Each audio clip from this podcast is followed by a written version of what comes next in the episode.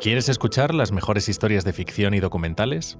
Entra en Sonora, tu nueva plataforma de podcast, y por tan solo 49,99 euros disfrutarás de ellas durante un año junto a tu suscripción anual de ABC. Llama al 900-810-042 o entra en abc.es barra sonora. ABC Podcast, Materia Oscura, José Manuel Nieves. ¿Tiene algo bueno masturbarse?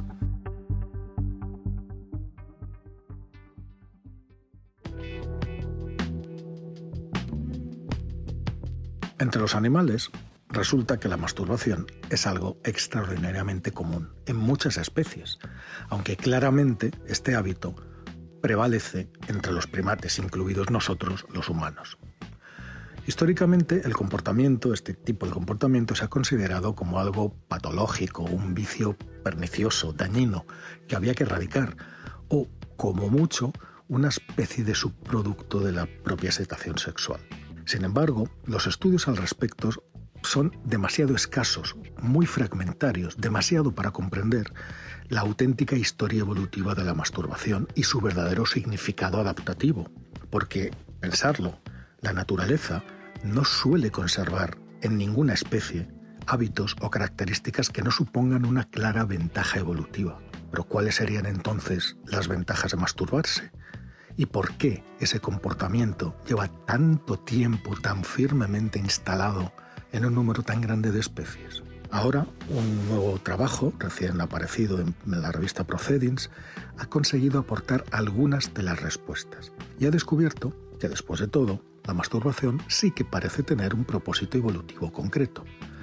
Los hallazgos de los investigadores indican, de hecho, que se trata de algo, de un hábito muy antiguo entre los primates y que, por lo menos en los machos, aumenta el éxito reproductivo y ayuda a evitar infecciones de transmisión sexual. Estamos hablando de la masturbación masculina. La femenina no está tan clara, luego os cuento. ¿Cómo se hizo el estudio?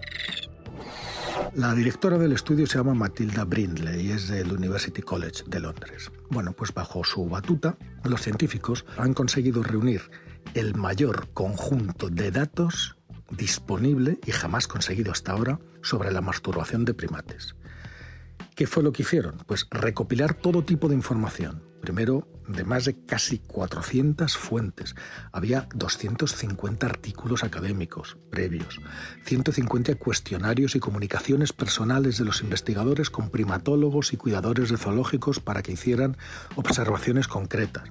Bueno, a partir de todos esos datos se pudo aplicar la estadística y los, los, autores pudieron rastrear cómo se distribuye este comportamiento autosexual entre los primates y comprender cuándo y por qué evolucionó tanto en los machos como en las hembras, aunque ya os digo que en estas en mucha menor medida.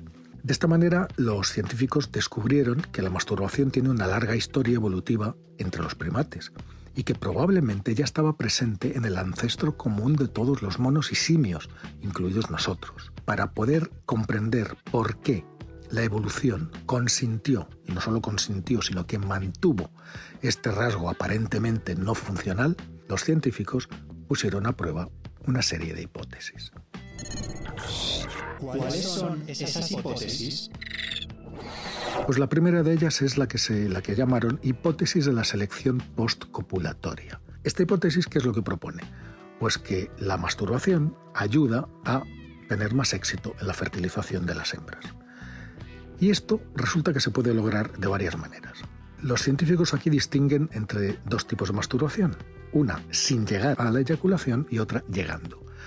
En el primero de los casos, la masturbación sin eyaculación, pues resulta que lo que hace es aumentar eh, la excitación antes de la cópula, antes del sexo. Y eso resulta que puede ser una táctica evolutiva particularmente útil para quién? Para los machos de bajo rango, por ejemplo, en una familia de monos.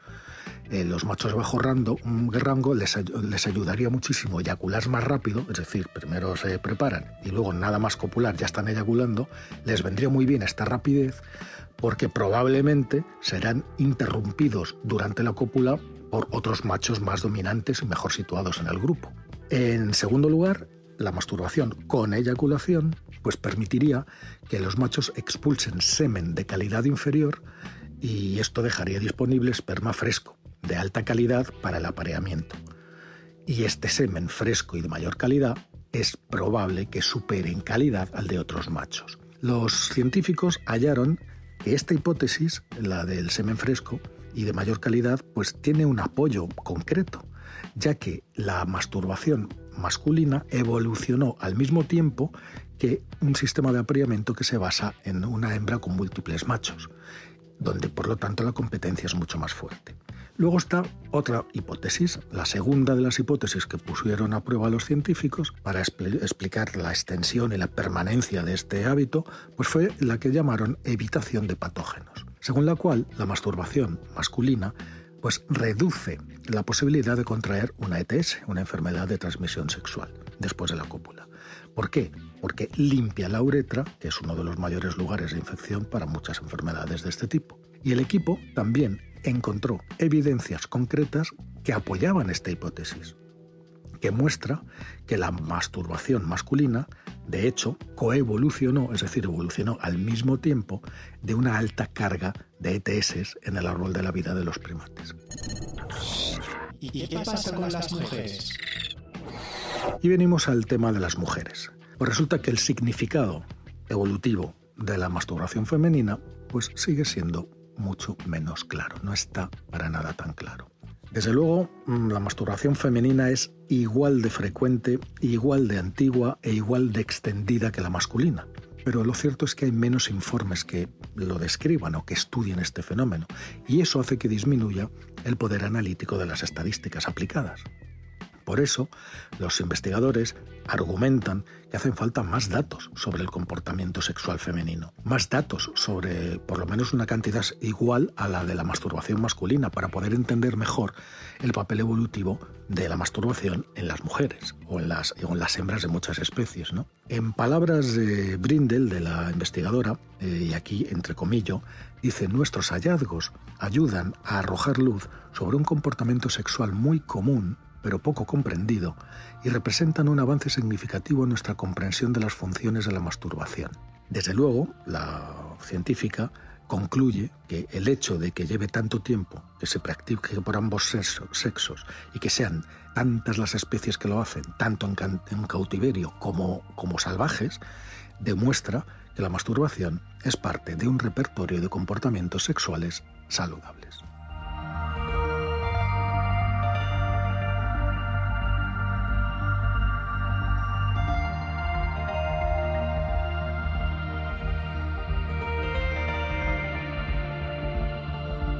Puedes escuchar todos los episodios en abc.es, iVoox, Wanda, Spotify, Apple Podcast y Google Podcast.